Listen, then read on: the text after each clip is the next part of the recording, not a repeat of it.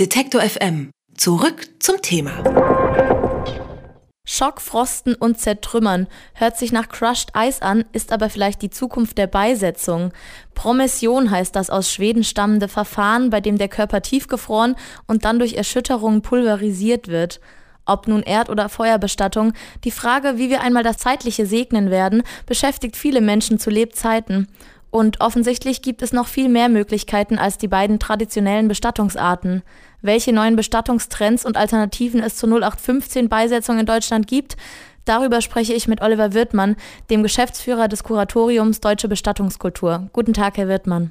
Hallo und einen lieben Gruß. Resumation ist ja zum Beispiel eine Methode, die in den USA angewandt wird.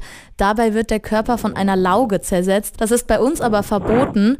Warum sind die Gesetze in Deutschland so viel strenger? Bestattung hat immer auch eine kulturelle Dimension. Man kann nicht alles tun, was technisch möglich ist, sondern muss immer auch fragen, was ist ethisch geboten. Und äh, die Gesetze in Deutschland sind nicht in der Weise streng, dass sie als böse deutsche Gesetze den armen Deutschen etwas verbieten würden und die anderen Länder sind viel freier. Und warum ist es bei uns nicht möglich? Denn nicht alles, was angeboten wird, ist im letzten auch trauerpsychologisch tragfähig und gut.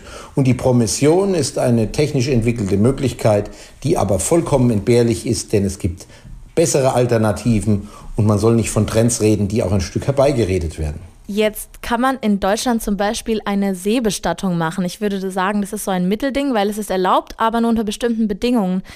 Was sind die speziellen Auflagen, die wir da brauchen? Grundsätzlich mal gelten die deutschen Bestattungsgesetze und die wollen nicht einengen und einschränken, sondern sind kulturell, ethisch und auch rechtlich gewachsen. Die entwickeln sich auch weiter. Es wird neue Bestattungsformen auch geben.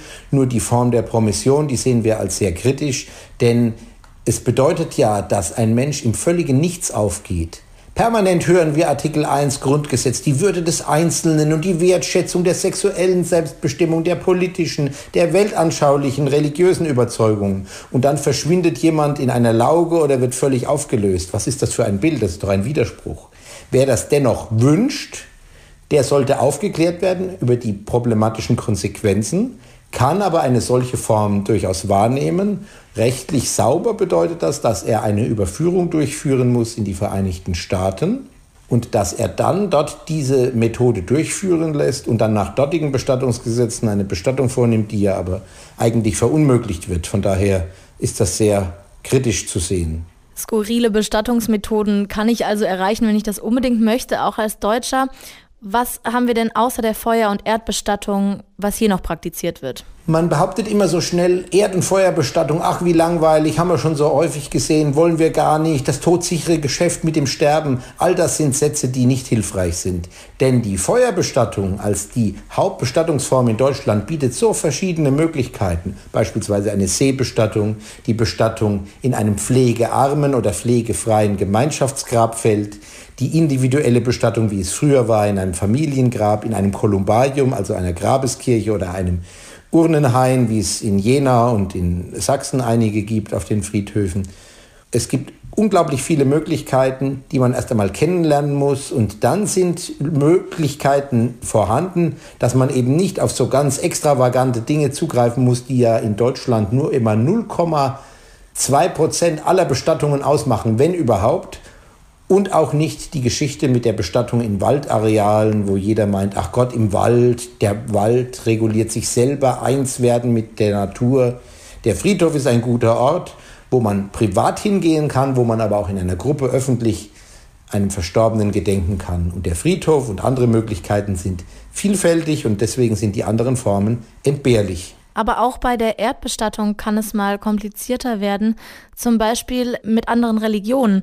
Es gibt zum Teil andere Beisetzungsregeln und lassen die sich in Deutschland umsetzen, zum Beispiel bei Muslimen, die müssen ohne Sarg beerdigt werden. Ein Teil der Muslime interpretieren den Koran und die Lehren des Islams so, dass sie wirklich sarglos bestattet werden. Klammer auf, das geht nach den Bestattungsgesetzen der Bundesländer durchaus mit Sondergenehmigung, die aber völlig unproblematisch zu erlangen ist. Dem sollte man dann auch nachkommen, um die Würde und die religiösen Präferenzen zu erfüllen. Zumindest bei der Beisetzung auf dem Weg zum Grab sollte ein umschlossener Sarg verwendet werden. Sprich, Die Menschen, die hierher kommen aus anderen Kontextualitäten, sollen ihre Formen praktizieren. Das ermöglichen die deutschen Bestattungsgesetze auch mit verschiedenen Ausnahmen und bereichern damit auch unsere Bestattungskultur. Aber nicht nur diese Kulturen bereichern unsere, sondern die zu uns kommen, werden auch bereichert durch das, was wir entwickelt haben. Und wir sollten das Kind nicht mit dem Bade ausschütten und sozusagen unsere Bestattungskultur aufrechnen gegen die anderen. Meine Vorstellung oder die auch des Kuratoriums Deutsche Bestattungskultur ist es zu sagen, Schau mal hin, der Friedhof, ein Ort versöhnter Verschiedenheit. Das ist eine sehr schöne Vorstellung.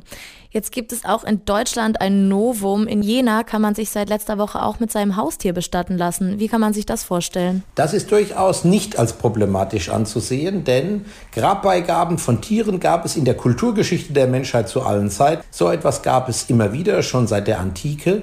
Und es geht ja nicht darum, dass der Mensch gegen das Tier ausgespielt wird, sondern dass es der Wunsch eines Menschen war, dass die sterblichen Überreste, die Totenasche eines Hundes oder einer Katze vielleicht ins Grab mitgegeben werden. Diese Möglichkeiten sollten bestehen und ich sehe darin nicht nur kein Problem, sondern ich sehe darin auch die Möglichkeit, den Friedhof als einen Ort, wo man trauert, in ganz verschiedener Weise aufzuwerten und äh, auch für Menschen, die sich religiös entwerfen, muss das nicht verkehrt sein. Christen reden ja immer von der Bewahrung der Schöpfung und von dem, dass von Gott alle Geschöpfe geschaffen wurden und damit auch die Tiere. Also ich sehe da keiner so großen Schwierigkeiten, wenn der, das Tier nicht im Vordergrund steht, sondern erst einmal der Mensch und das Tier als Beigabe mitgegeben wird. So ist es zum Beispiel auch möglich nach Genehmigungen im Land Nordrhein-Westfalen. Und auch ein anderes großes Thema ist auch auf Friedhöfen angekommen, die Digitalisierung. Es ist zum Beispiel möglich, QR-Codes an Gräbern anzubringen. Friedhofsbesucher können den Code dann mit dem Smartphone scannen und erhalten Informationen über den Verstorbenen auf einer Trauerwebseite. Was kann man sich in Zukunft noch alles vorstellen? Auch das ist keine zu kritisierende Position oder eine Idee, denn warum nicht?